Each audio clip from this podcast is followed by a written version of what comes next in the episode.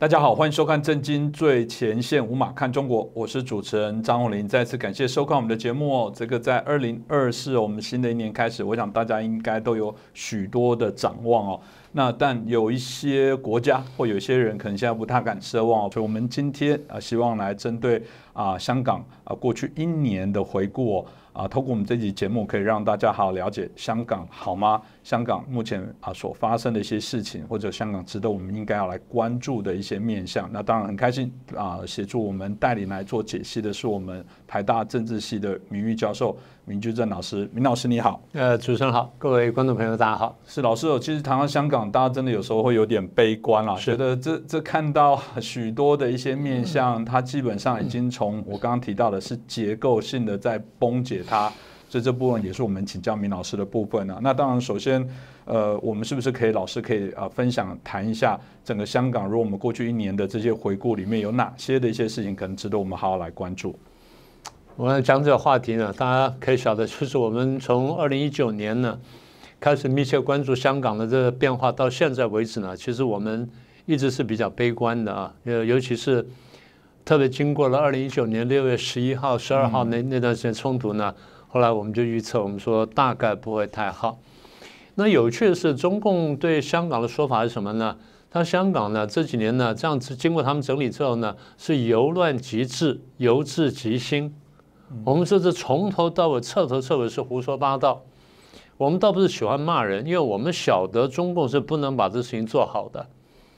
当时在这个，我记得我们谈过这一段哈，在八零年代的时候，不是英国跟香跟这个中共的谈判香港问题吗，然后最后谈定了一国两制啊什么等等，在谈的过程当中，中共就不断放话，我们就不相信我们中国人不能把香港治理好，对不对？就拼命在放的话，那为什么讲的话呢？因为他们晓得。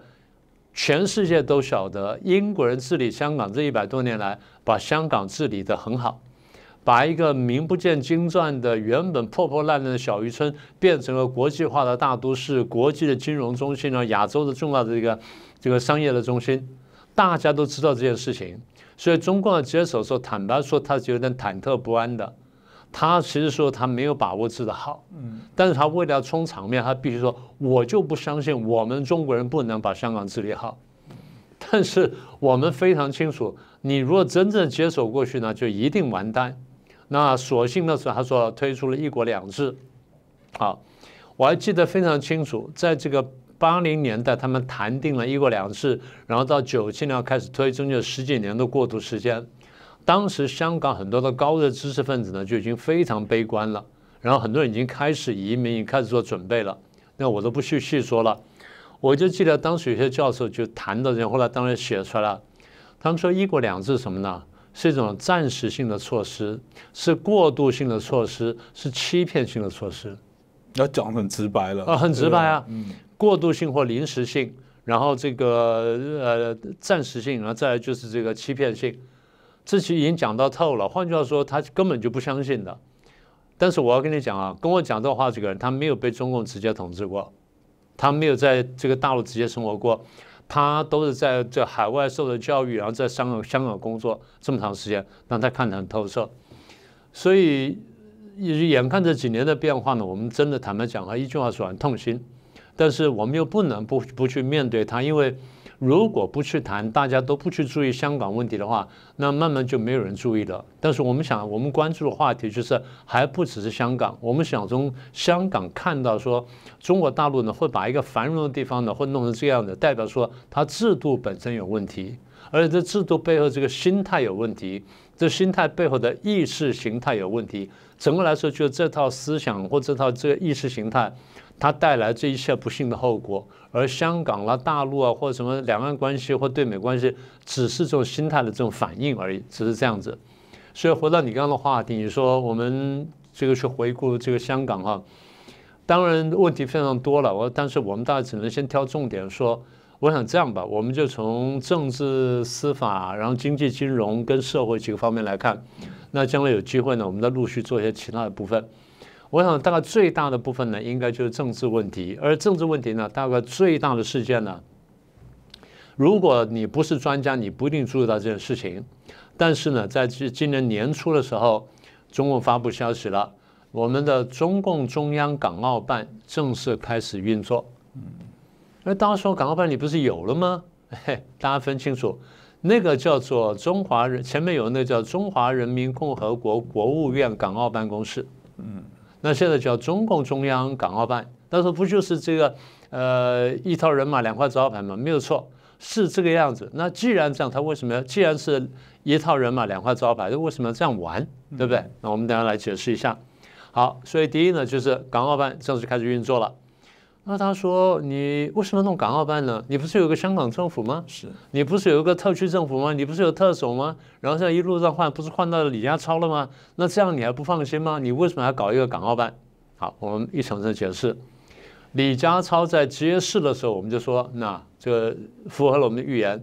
我们说将来是五官治港。”啊，大家说解放军会不会进城？我说解放进城几率不大，除非发生了很多你很难想象的事情，否则解放军大不会进城。但是呢，中共会用这个香港警察变相治港，然后一定是变相戒严、变相治港。当时我讲的时候，很多香港朋友还不以为然，因为我觉得是这样的，他们不是不相信，他是不愿意接受，这我完全可以理解。好，那么所以当时我们就预测啊，他们一定是这个变相的这个戒严，然后武官治港。那好，那李家超出来，那就证实了。大家在看到李家超治港，觉得李家超接任特首，然后就觉得说武官治港符合了前面的这个预测之后呢，就停下来了。我后来接着问问题说，真的是这样吗？真的只是这样吗？会不会还有别的东西？大家说你为什么想这么多？我说。中共想东西跟我们想东西完全不一样。中共的政治运作方式呢？我们一句话说完：党是核心，党管一切。如果党是核心，党管一切的话，那李家超的五官治广治港呢？第一个就是他一定有中国党员身份，就不用讲了，一定有中国党员身份。包括前面的这个林郑月娥，在前面的这个呃呃梁家英啊，什么等等这些，一个个下来呢，就是。中共党员的身份，定是这色彩定是越来越浓的，一定是这样的。中共绝对不会满意于说啊，只有一个啊有中共党员身份的李家超，然后原来是这个保安局或者是他是公安的出身的，然后他来治港他就放心了，绝对不是的。为什么呢？如果我们刚讲说党是核心，党管一切，党领导一切的话，那么我们问的问题就是：香港的中国共产党在哪里？对不对？嗯，哦，这就是很核心的问题了。他不是只在李家超身上。中国共产党的习惯就是，如果党领导一切的话，一定有一个党组织搁在那儿，一定得有的。所以，一个特区政府做个门面，但那个背后那上面一定要有个中国共产党的一个组织。那也就是特区政府算什么？算是门面的摆设了。讲的难听的话，门面摆设背后必须有一个真的中国共产党的一个机构。那么在过去呢，在从一九，其实从一九八零年代、九零年代，他们谈的差不多了，然后这个中共力量要开始进来的时候，中共力量摆在什么地方呢？新华社香港分社，嗯啊，新华社香港分社，所以看起来是一个新闻机构，其实呢是一个太上皇机构兼特务机构。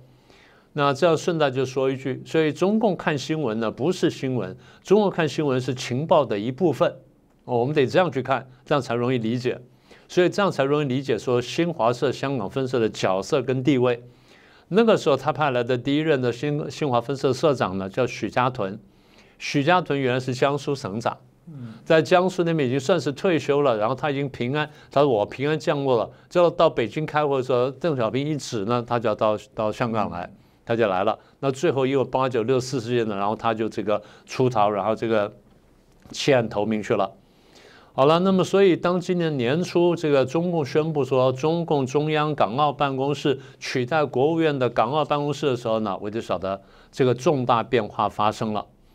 那么也就是说，对，这边有个特区政府，但是呢，如果是以党领政的话，党在哪里呢？党就在这个中共中央的港澳办这里了。是啊，这样才符合中共的运作习惯。也就是说，我不管你前面叫什么，但我必须有一个党。那为什么要有一个特区政府呢？因为我还有个面子。啊，第一呢是民主的招牌摆在这儿，第二呢看起来好像还有个一国两制的东西在这儿。虽然实际上我已经把它撕毁了，但是呢，我还是要挂这东西，因为这样我还有点运作空间，让而且国际上呢比较好看一点点。好了，那这样就有趣了。所以所有东西呢都在党的领导下面。那这样李家超跟夏宝龙有什么关系呢？哈，啊，问题在这里。所以如果香港算是一个省级单位啊，当然现在还他没有这样讲。如果香港算是省级单位的话，那李家超呢叫做省长，夏宝龙叫什么呢？夏宝龙叫做香港省的省委书记，这样就清楚了。那你说夏宝龙怎么可以做香港省委书记呢？哎，不要忘记，夏宝龙原来是浙江省委书记，他就是这一级的人物。即便他不到这一级，他做了这个副部啊，做了副省、副级的什么等等，或副书记等等，或者说啊省长、副省长的，他都有资格过来做，因为他到了这里了。所以这个是我们看到香港的政治结构里面的大第一大的变化。第二大事情我们上谈过了，就区议会的的投票。区议会在比在台湾比较像什么呢？像像村里长或邻里长，嗯，他没有实际的行政权利，他比较更像是服务啊或什么的呢。所以严格说，就是如果香港的区议会全部都被非共人士都选走了，你上面是由共产党领导的这个政府呢，中共中共也不用担心的。但中共对于权力的这种，我常常讲是病态式的执着，就到这种地步，就连这种村里长、邻里长，偷偷给你抓在手上，都一个不放。好了，那么他就搞了，不是在这个去年十二月份吗，我们不是讲了吗？去投票了，搞这个区议会投票了，搞了半天了，一百一十九万人投票，投票率是最低的一次，只有二十七点五。那比起二零一九年的百分之七十一点多，二零二一年的百分之三十，滑到二十七点五四，他们沾沾自喜自喜的说啊，这个是爱国港人的这投票啊，那就说明一点。你香港七百多万人里面，爱国港人只有百分之二十七了，就这意思了，对不 对？好，所以这第二点，第三点是今年这个呃，其实还不是很早了，大概应该说起来是十一月份，十一月份是香港政府那个公务局的公务呃公务员的事务局的一个局长呢就出来讲了，他说到这个几月截止呢，香港有多少人呢？在离职，香港政府公务员里面有多少人离职了？他们都是什么呃什么非公务员的什么合约全职雇员跟非全职雇员，一边是一百多个，一边是这个三百多个，加起来五百多个，然后他们离职了。为什么离职呢？因为他们拒绝宣誓效忠特区政府跟拥护基本法。啊，这要有趣了。呃，我们不是讲了，二零二零年七月份开始，他们推出了这个港版国安法。推出港版国安法之后，中共就煞有介事要求大家来宣誓效忠基本法啊、效忠特区政府。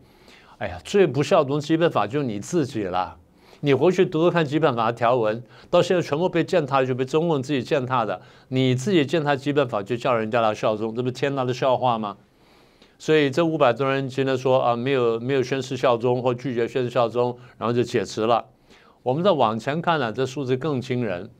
到这个香港的这个到去呃去年三月份，那到今年差不多快大半年了，不到一年时间。香港公务员职位大概不到二十万人，大概十九万多人，呃，算是比较精简的了。你跟大陆比比较的很精简的了。大概是不到二十万人里面呢，那大现在实际人数呢就十七万多，缺额呢是这个一万八，也就缺额是百分之十。那么这百分之十缺额是哪里来呢？相当一部分是这段时间呢，他或者说是这个，呃，觉得说你中共来了，然后我这边有危险，所以我离职，或者说我干脆我就是去移民去了，我润出去了。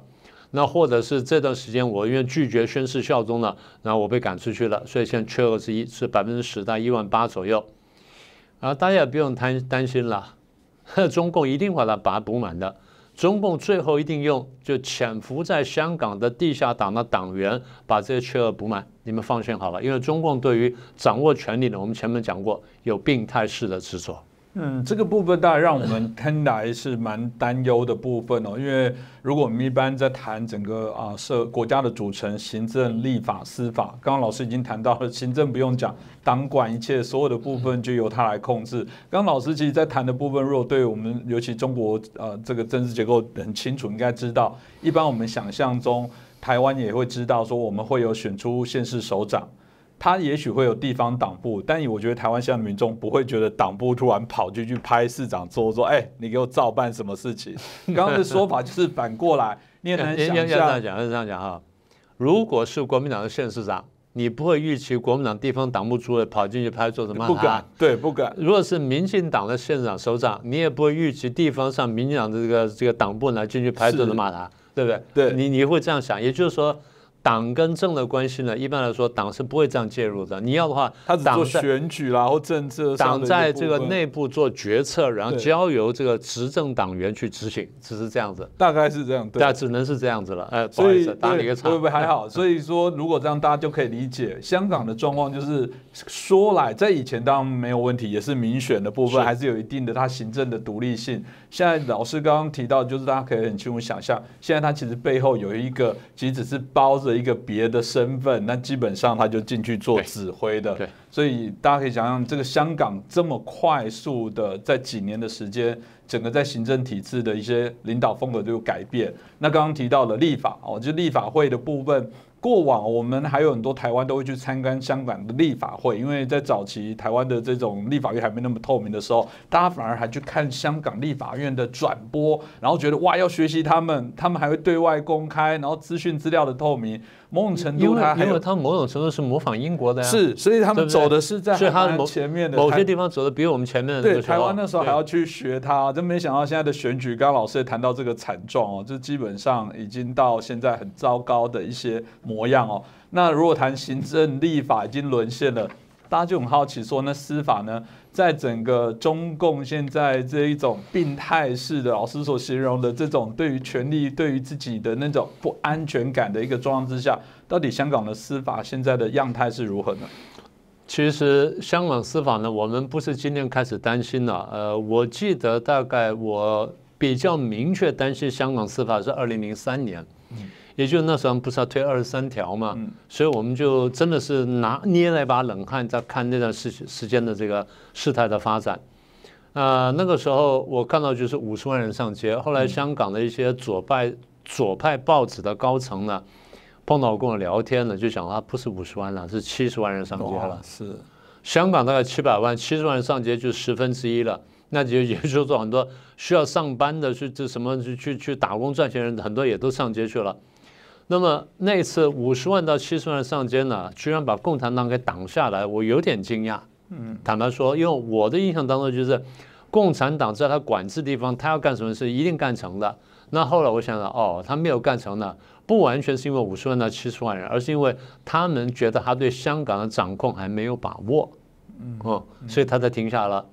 但是当时我就预言，只要中共逐渐加强他对香港掌控的时候，他迟早要做这件事情。所以那时候那几年我还没做节目，但是我碰到香港朋友呢，已经在谈这个话题了。所以二零零三年已经是一个不祥之兆。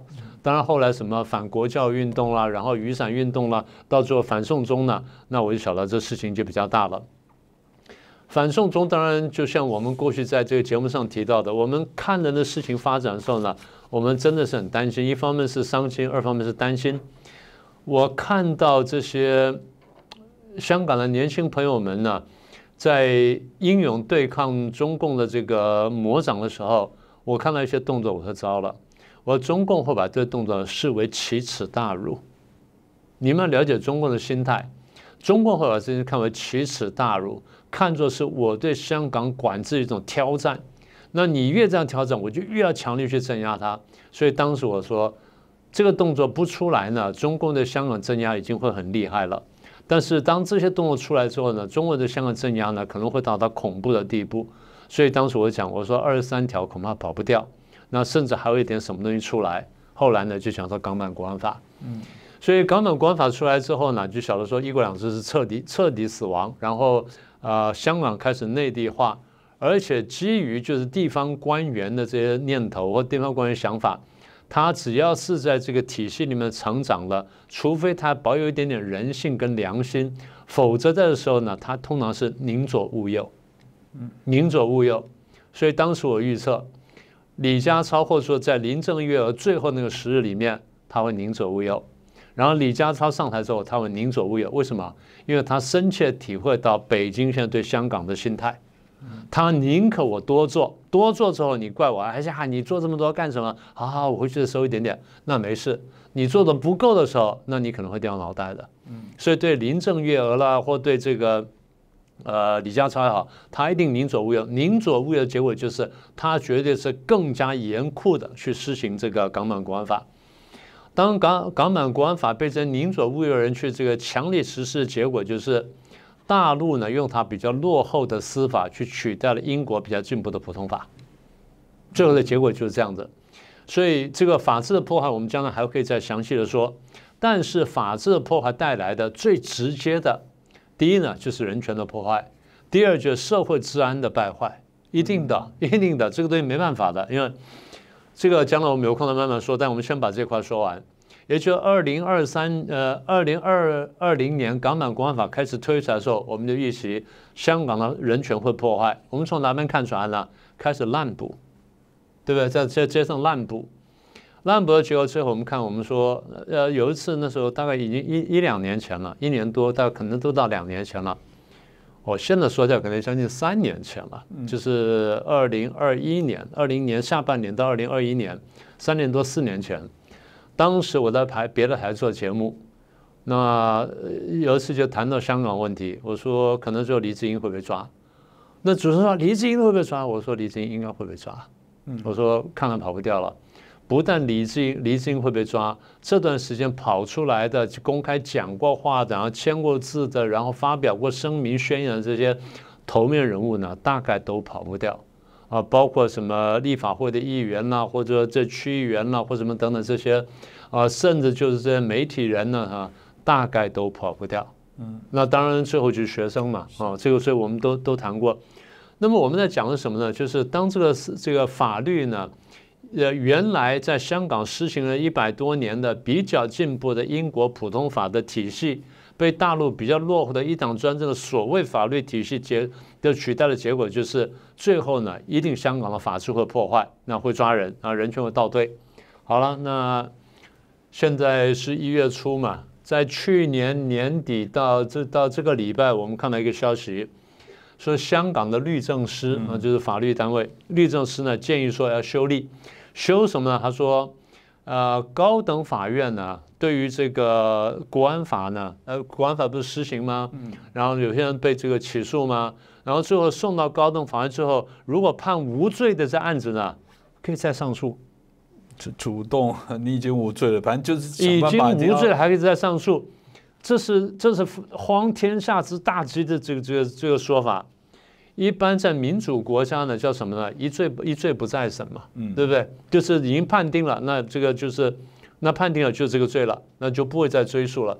那就算我将来有错了，那都没办法，然后就只能这样子，因为法律有它的尊严性，你不能这样去践踏。现在是告诉你说，已经高等法院判了无罪的，你可以再上诉，可以翻案重审。那这样。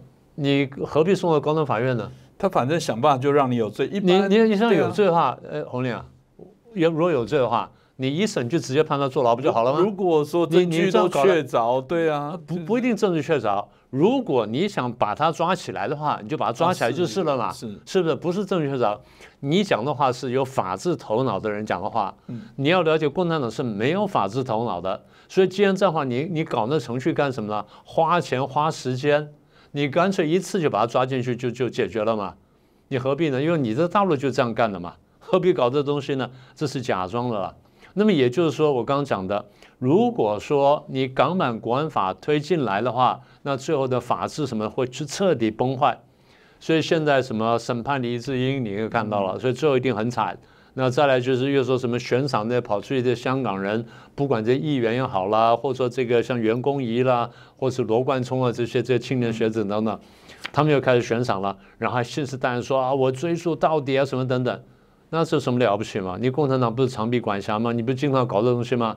你还骂人家长臂管辖，你现在摆明就是长臂管辖，你不要再假装是一个法治社会了，你早就不是法治社会了。从一九八四年谈定之后，然后你们开始接管的时候，香港已经慢慢不是法治社会了。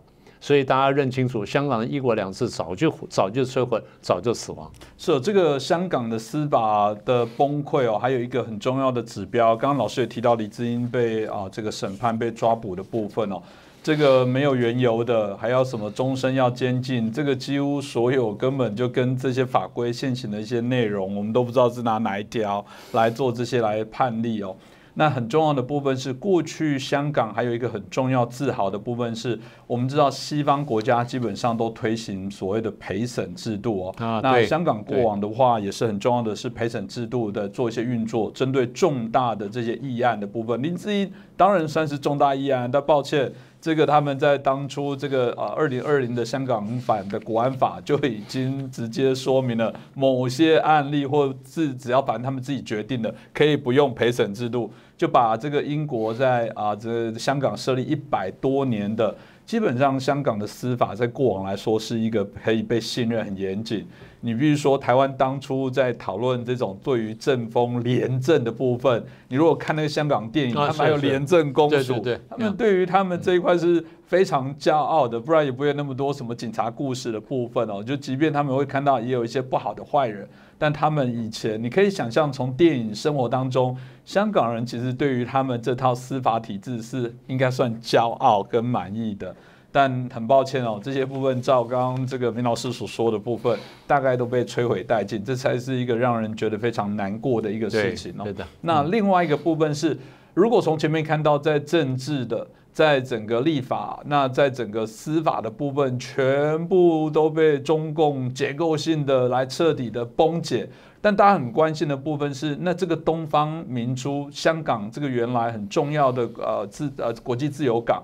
那也扮演了在国际金融上非常重要的一些角色哦。那香港在这一波我们刚刚提到的政治司法的啊，在整个所谓的中共结构性的啊改变的一个状况之下，香港的经济还是如过往这样的状况吗？它目前面临到的啊样态是如何？是不是也请老师可以帮我们分析一下？我想这些大概香港朋友是最感同身受的了。呃，香港的这个经济这几年连续下滑，当然大家说啊，那因为疫情的关系，不是的。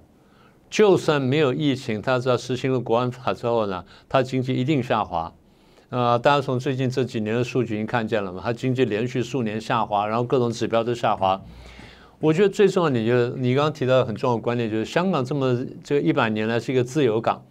什么叫自由港呢？它是由英国的普通法所打造的一个法律体系所保护的一个自由港。它可以有自由金融，然后进出等等，所以它就变成了一个不知不觉的变成一个亚洲的重要金融中心。大陆呢，过去很长时间不开放，那后面呢就算开放了，但是很多人呢仍然觉得有戒心、有风险，所以大家就把香港当做一个中继站，或当做一个避风港。那么有些资金呢，他想进大陆，但他不敢直接进去，所以他先进香港。在香港设立子公司之后，有子公司再进去，这样的话在法律上跟各方面都要有一个比较多的一层保护，所以香港因此呢就发达了。所以它既是避风港，又是前进基地，就从外面往往里面走，但从里面往外走呢，也是啊。中国很多中企有时候不方便直接出来的，就先出了香港，然后弄了一个什么子公司之后呢，再跳出来。大家看起来觉得是一个香港公司，但背后其实是中资。大家可能也知道，可能不知道，但至少你挂了一个香港隔离层，大家觉得说比较保险。因为我觉得大家觉得说，不管怎么样，我在香港打官司，大概可以得到比较公平结果，对不对？就如果有商务或金融的这些纠纷呢，什么等等，我仲裁也好，官司也好，我觉得它比较可靠。但香港这几年经济下滑，我们刚才提过了。但更重要就是上个月十二月六号，呃，世界上不是几大信评公司吗？其中叫穆迪嘛，Moody's 嘛。他对香港的信用评级的展望从稳定调到负面，这说清楚问题了吧？从稳定调到负面，过去是什么强大啦、看好啦什么等等，现在是从稳定啊调到负面。换句话说，我一举就把你打到这边去了。那有人说啊，这就是国际资本主义的这个阴谋什么等等，不是，这是你共产主义的阳谋。你自己把香港打成这个样子，你不能怪人家说评级会变差。第一呢，大陆的这个银行金融体系啊，现在受很严重的这个打击。金融体系为什么受到严重打击呢？第一，金融体系本身有问题；第二，你受到房地产跟其他产业的拖累。嗯，所以因为这拖累严重，你大陆经济下滑。那既然大陆经济下滑，为什么把香港调低呢？因为这反映了大家认为香港跟大陆呢越来越紧密嘛，不就是这样子吗？当你香港开始内陆化的时候，你开始跟跟个广东结合的时候，甚至你中共在推大湾区的时候，不就告诉告诉全世界，香港跟澳门跟广东一样吗？